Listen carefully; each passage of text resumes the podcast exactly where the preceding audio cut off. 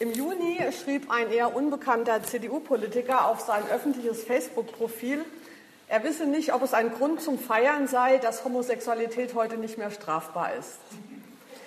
Daraufhin entlud sich eine kleine Protestwelle über ihn, ein Shitstorm, wie das heute heißt. Die junge Union Hessen wählte ihn aus seinem Landesverband ab und er selbst ist dann aus der Partei ausgetreten, weil, so die Begründung, die CDU meine eigene und freie Meinungsäußerung nicht akzeptiert. Was war passiert? Dieser Politiker hatte eine Grenze überschritten, eine Grenze, die es in jeder Gesellschaft und in jeder Kultur und auch in jeder Subkultur gibt und die man zwingend kennen muss, wenn man sich am öffentlichen Diskurs beteiligt, und zwar die Grenze zwischen dem Diskutablen und dem Indiskutablen. Also zwischen dem, was gesagt werden kann und dem, was nicht gesagt werden kann, jedenfalls nicht so ohne weiteres. Diese Grenze wird selten bewusst beachtet, weil der allergrößte Teil politischen Sprechens sich normalerweise im Beweg äh, Bereich des Diskutablen bewegt. Also wenn wir mal beim Beispiel der Homosexualität bleiben wollen, dann steht ja hier vieles zur Debatte. Zum Beispiel steht zur Debatte, ob homosexuelle Paare die gleichen Adoptionsrechte haben sollen wie Mann-Frau-Paare oder ob und wie an den Schulen sexuelle Vielfalt im Lehrplan vorzusehen sei oder nicht. Über all diese und tausend andere Fragen besteht kein Konsens. Das heißt, egal welche Position man dabei einnimmt, ähm, wird man immer viele Unterstützerinnen und Unterstützer finden und auch viele, die anderer Meinung sind. Das ist der Bereich des Diskutablen. Es gibt aber eben auch Ansichten, die diesen Bereich verlassen, weil ein Konsens existiert, der stark genug ist, um die andere Meinung als unwahr, als schlichtweg falsch erscheinen zu lassen und in dem Fall eben, dass Homosexualität etwas ist, das per Gesetz bestraft werden muss. Oder andere Beispiele, dass Frauen von Natur aus dümmer sind als Männer, dass man ungehorsame Kinder ruhig auch mal richtig verprügeln kann oder dass Hitler doch eigentlich ein ganz okayer Politiker war. Das, solche Ansichten gelten in Deutschland als indiskutabel. Der französische Philosoph Michel Foucault schrieb schon 1978, jede Gesellschaft hat ihre eigene Ordnung der Wahrheit, ihre allgemeine Politik der Wahrheit. Das heißt, sie akzeptiert bestimmte Diskurse, die als wahre Diskurse funktionieren. Es gibt Mechanismen und Instanzen, die eine Unterscheidung von wahren und falschen Aussagen ermöglichen.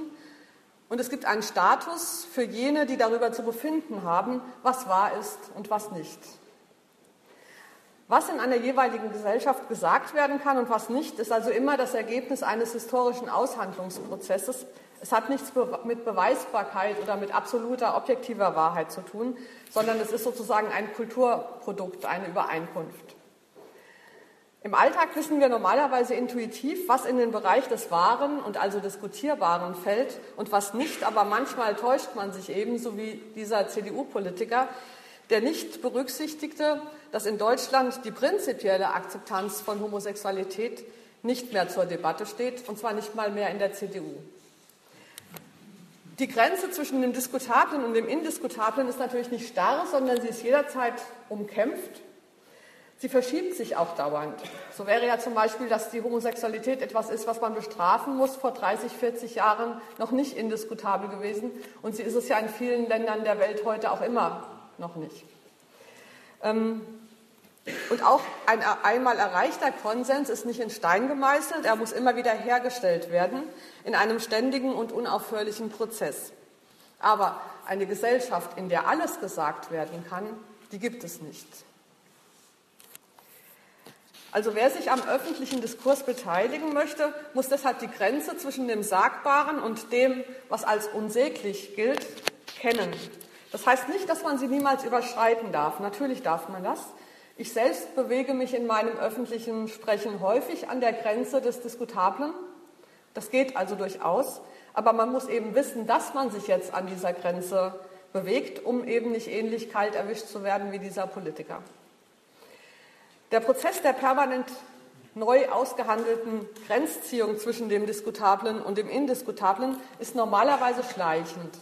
Aber manchmal gibt es Szenen, in denen von einem Moment auf den anderen sichtbar wird, dass sich diese Grenze verschoben hat. Im Fall von Homosexualität zum Beispiel war das der Satz von Klaus Wowereit 2001, äh, bei seiner Kandidatur als Berliner Oberbürgermeister, als er sagte, Sie erinnern sich, ich bin schwul und das ist auch gut so. Auf diese Weise nahm er den aufkommenden Debatten über seine sexuelle Orientierung den Wind aus den Segeln und bekam dafür einmütigen Applaus.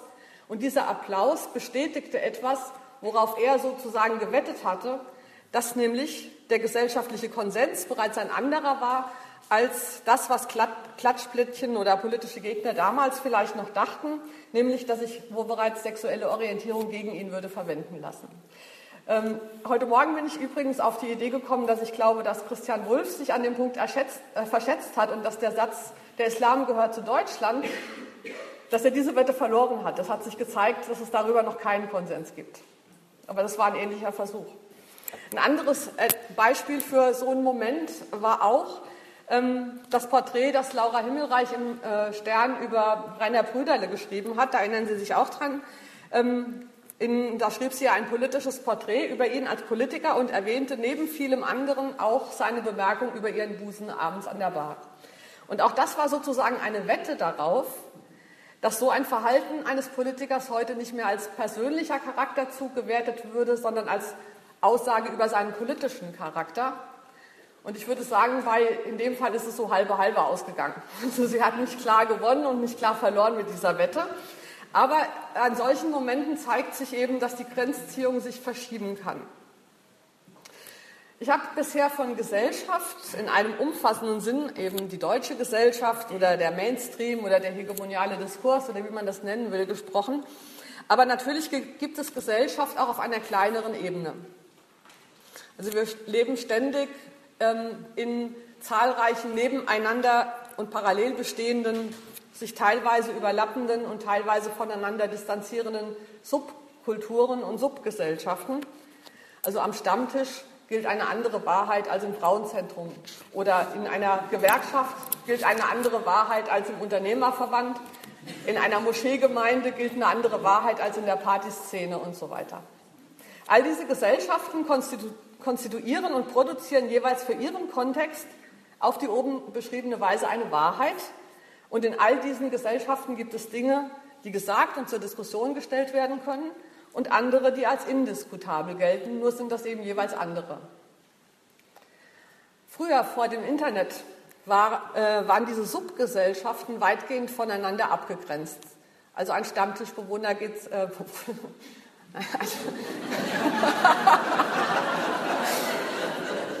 ein Stammtischbesucher geht selten in ein autonomes Frauenzentrum. Man trifft sich im wirklichen Leben nicht.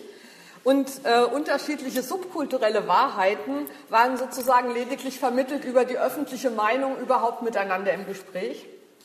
Aber heute im Internet haben eben alle die Möglichkeit, ihre Wahrheit zu publizieren. Und die andere Gesellschaft mit ihrer anderen Wahrheit ist immer nur ein Mausklick entfernt. Und auf vielen Seiten und in Diskussionssträngen stoßen dann die Vertreter und Vertreterinnen dieser unterschiedlichen Wahrheiten eben unvermittelt und brutal aufeinander. Ich selber merke das als Journalistin zum Beispiel ganz unmittelbar. Wenn ich als für große Medien arbeite, dann muss ich meine Wahrheit, die Wahrheit einer radikalen Feministin, sagen wir mal, ähm, muss ich vermitteln mit dem, was gesamtgesellschaftlicher Konsens ist. Sonst würde ich nämlich erstens nicht gedruckt und zweitens vermutlich nicht verstanden. In meinem eigenen Blog hingegen kann ich schreiben, was ich will, ohne dass ich auf den Mainstream Rücksicht nehmen muss. Ich entscheide, was interessant und diskussionswürdig ist und was nicht. Und mit der Zeit bildet sich dann um diesen Blog herum eine Community von Leuten, die ähnliche Dinge für wahr und für unwahr halten, die also einen gemeinsamen Grenzverlauf zwischen dem Diskutablen und dem Indiskutablen ziehen. Und im Übrigen ist Bloggen eine ganz hervorragende Übung darin, ein Gespür dafür zu bekommen, wie diese Grenzen immer wieder hergestellt werden. Denn mit jedem Kommentar, den ich als indiskutabel weglösche, habe ich ja genau diese Grenze markiert. Und bei jedem Kommentar, bei dem ich überlege, weil er grenzwertig ist, wird mir bewusst, dass ich jetzt hier gerade eine Grenze ziehe. Ähm, denn, und dass ich damit auch Gesellschaft konstituiere. Denn je nachdem, was ich an Beiträgen freischalte und was nicht, zieht bestimmte Leserinnen und Leser an und stößt andere ab. Wenn ich also antifeministische Kommentare lösche, dann nicht deshalb, weil ich Zensur ausübe oder die Meinungsfreiheit einschränke, sondern um eine bestimmte Gesellschaft zu umreißen.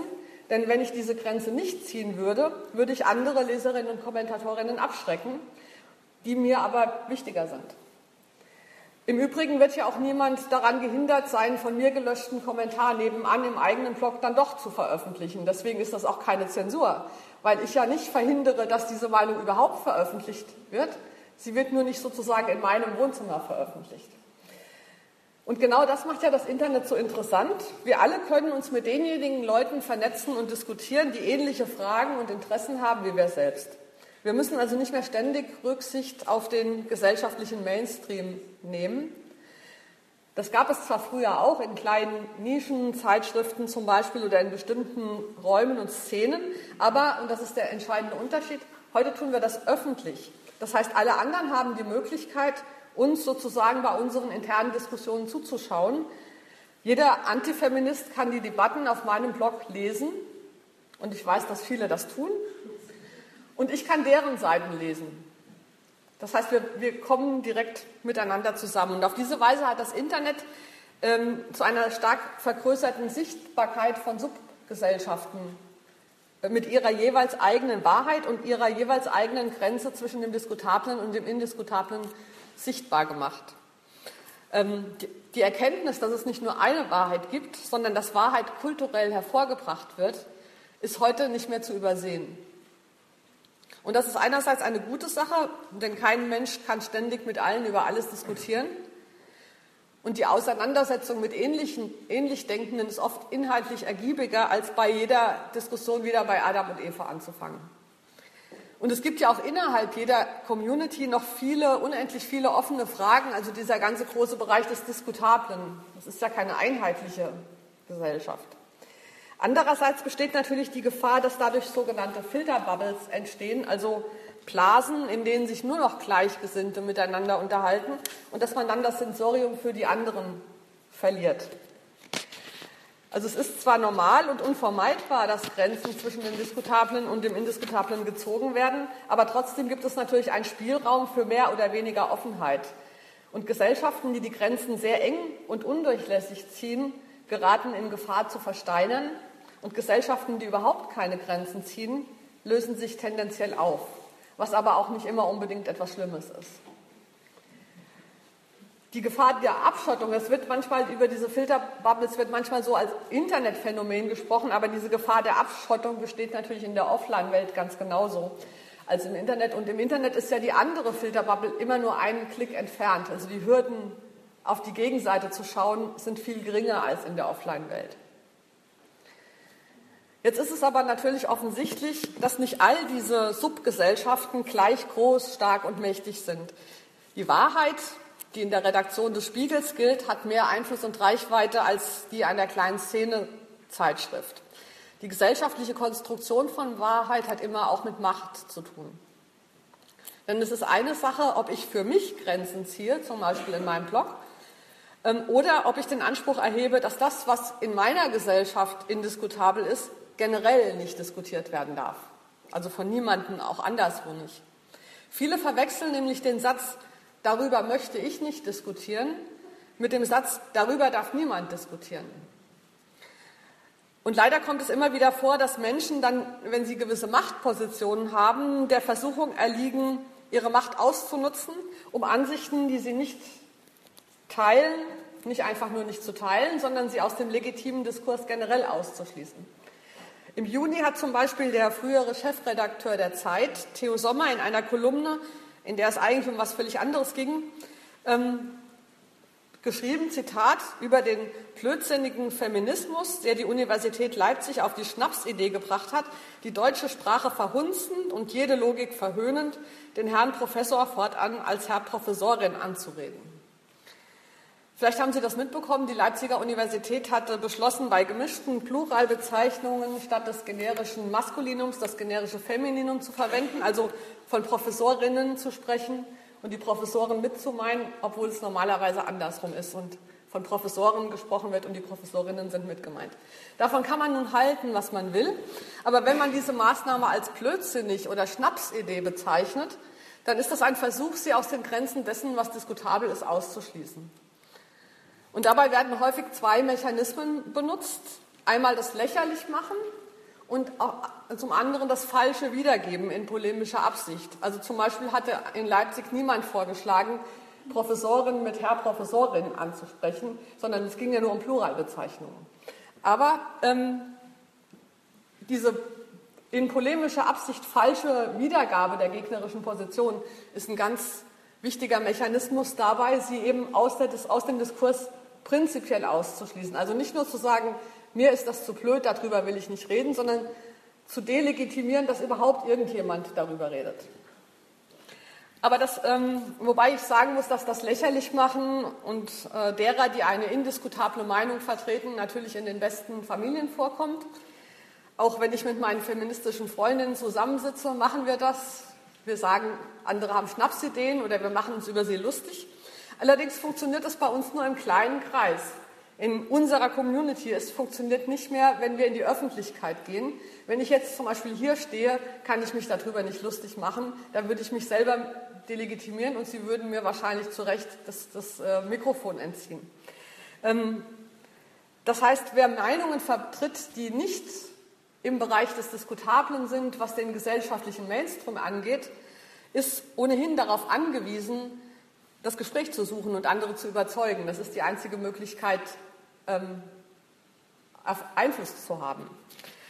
Ähm, der Satz, das wird man ja wohl noch sagen dürfen, ist immer eingebettet in das Wissen, dass das, was man da ja wohl noch sagen dürfen wird, die Mehrheit auf der eigenen Seite hat. Sonst funktioniert dieser Satz strukturell nicht.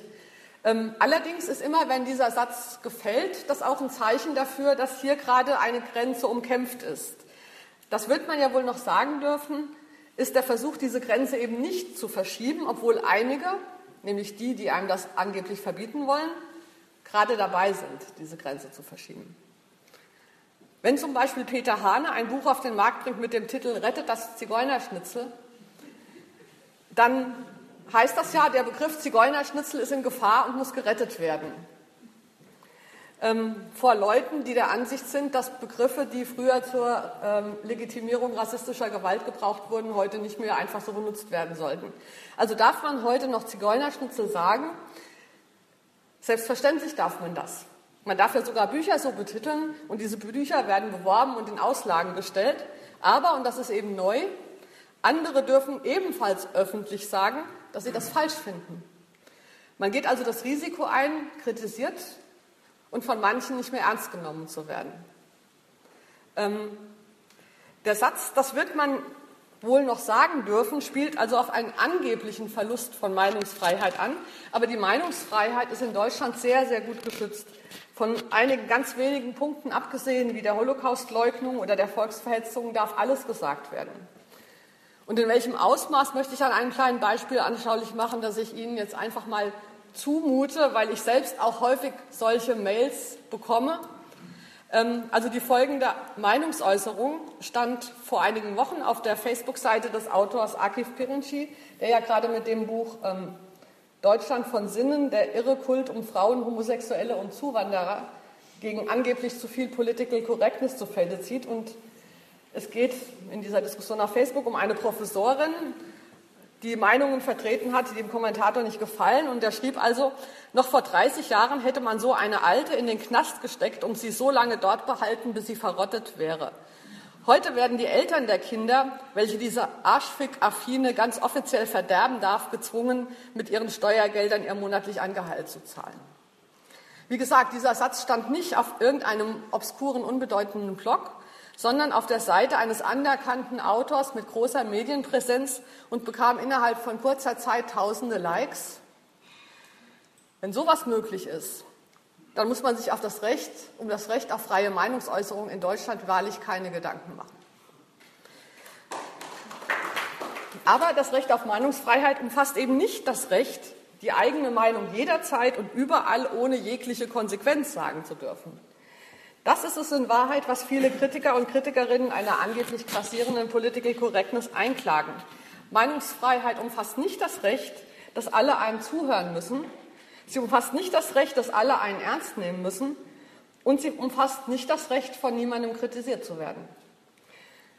Ähm, okay, Thilo Zarazin ist ja jetzt schon einige Male äh, angesprochen worden, aber seine Klage darüber, dass seine Meinungsfreiheit verletzt wird, wo er ja so in allen Medien, die es nur gibt, seine Meinung präsentieren konnte, das grenzte teilweise schon an Realsatire.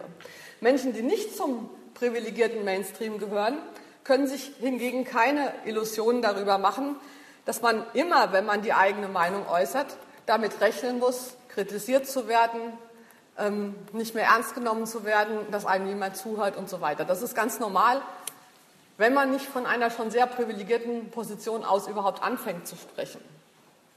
Und ähm, ja, die, der Unterschied ist, dass diese Minderheitenmeinungen jetzt durch das Internet eben selber publizieren können, dass sie die Möglichkeit haben, sich öffentlich Gehör zu verschaffen. Und diese Möglichkeit nutzen sie manchmal. Also nicht, dass das Kräfteverhältnis gleich wäre. Diese, dieses Phänomen des Shitstorms bedeutet meistens, dass sich Kritik, Schmähungen, lächerlich machen und so weiter über Minderheitenmeinungen ergießt. Aber manchmal also vielleicht haben Sie in den letzten Tagen auch die Diskussion über die amerikanische Videobloggerin Anita Sarkeesian ähm, gelesen, die aufgrund ihrer Analyse von Videospielen so massiv bedroht wurde, dass sie sogar zu Hause ausgezogen ist, weil sie Angst hatte.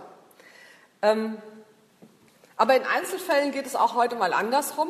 Vor einiger Zeit schaltete der, Energiekonzern E.ON ein Werbevideo mit dem Claim E wie einfach. Das Video zeigte eine Frau und einen Mann im Bett. Die Frau redete und redete, wie Frauen das so machen. Der Mann war davon genervt und schlug sie bewusstlos. Claim ewig einfach. Viele Frauen und auch zahlreiche Männer fanden das nicht witzig, sondern sahen darin eine Verharmlosung häuslicher Gewalt und organisierten Protest im Internet und innerhalb von zwei Tagen wurde das Video abgeschaltet. Das heißt, auch Minderheiten können heute manchmal effektiv politisch agieren und auf diese Weise das Image einer Person oder Marke schädigen.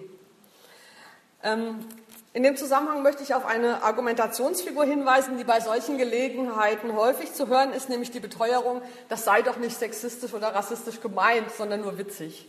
Dieses Argument finde ich immer sehr bemerkenswert, denn natürlich sind offen rassistische und sexistische Positionen, die auch so gemeint sind, heute nicht mehr akzeptabel. Das wäre ja auch noch schöner. Ähm, aber wie kommt jemand auf die Idee, dass nur etwas, weil etwas nicht böse gemeint war, es auch nicht kritisiert werden darf?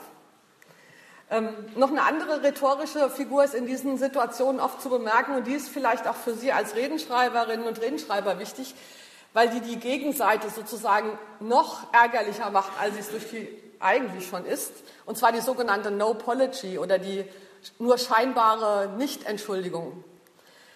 So schrieben zum Beispiel die Verantwortlichen für diesen Eon-Clip, es sei nie ihre Absicht gewesen, mit dem Film die Gefühle der Zuschauer zu verletzen oder gar frauenfeindlich zu wirken.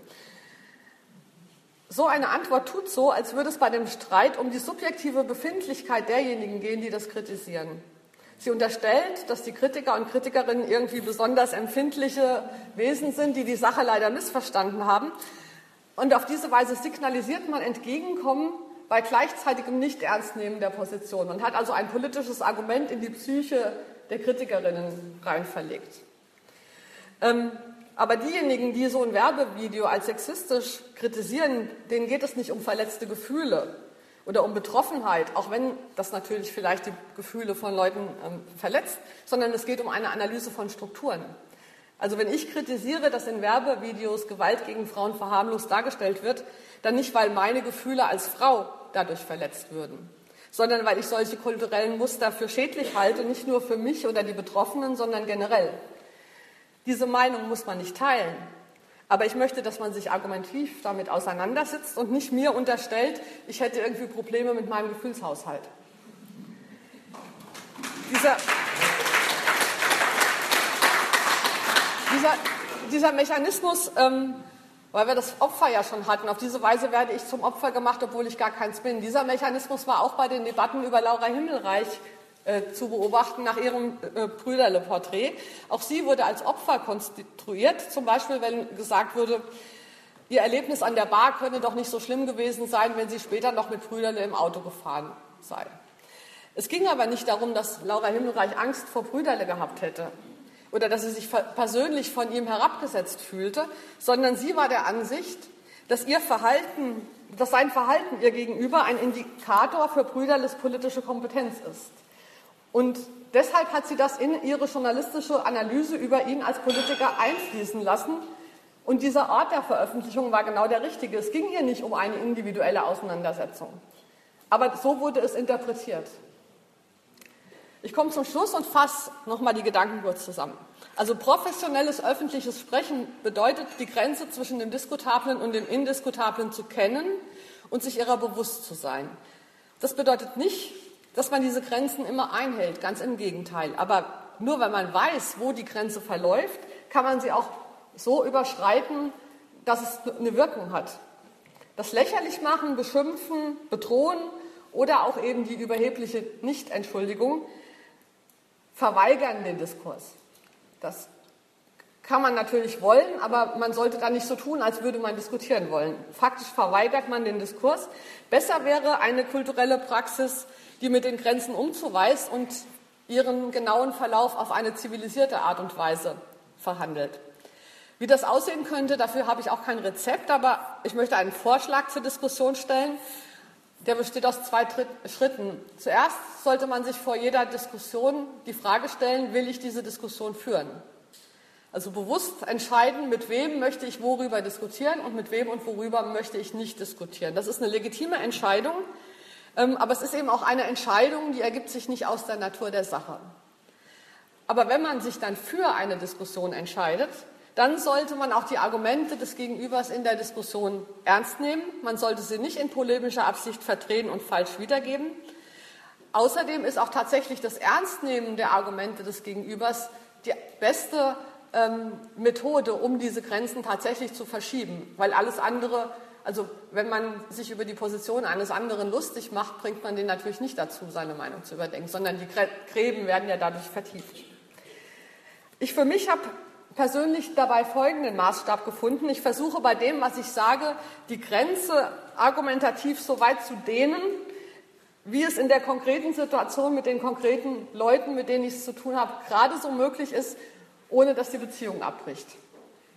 Also, weil dann habe ich, äh, wenn die Beziehung abbricht, ist der Bogen sozusagen überspannt. Wenn ich zu früh aufhöre, habe ich nicht das an argumentiver Auseinandersetzung erreicht, was möglich gewesen wäre. Und ich merke, es ist eigentlich relativ viel möglich, weil die meisten Menschen durchaus daran interessiert sind, nicht immer nur die ewig gleichen Wahrheiten präsentiert zu bekommen, sondern sie möchten auch in ihren eigenen Ansichten durchaus mal herausgefordert werden und sind auch interessiert an Argumenten und Aspekten, die sie bis dahin noch nicht kannten. Und genau das ist das, was meiner Ansicht nach eine gute Rede ausmacht, also dass man diese Grenzen zwischen dem Diskutablen und dem Indiskutablen auslotet. Dafür braucht man eine gehörige Portion Taktgefühl. Ähm, aber es geht eben nicht darum, universale Wahrheiten zu verkünden beim Sprechen, sondern immer im jeweiligen Kontext diejenigen Worte zu finden, die zwischen der eigenen Wahrheit und der Wahrheit der anderen, die da jeweils sind, vermitteln kann. Also die also weder Differenzen unter den Teppich kehrt, noch aber das Band der gemeinsamen Gesellschaft so weit überdehnt, dass es zerreißt. Vielen Dank für Ihre Aufmerksamkeit.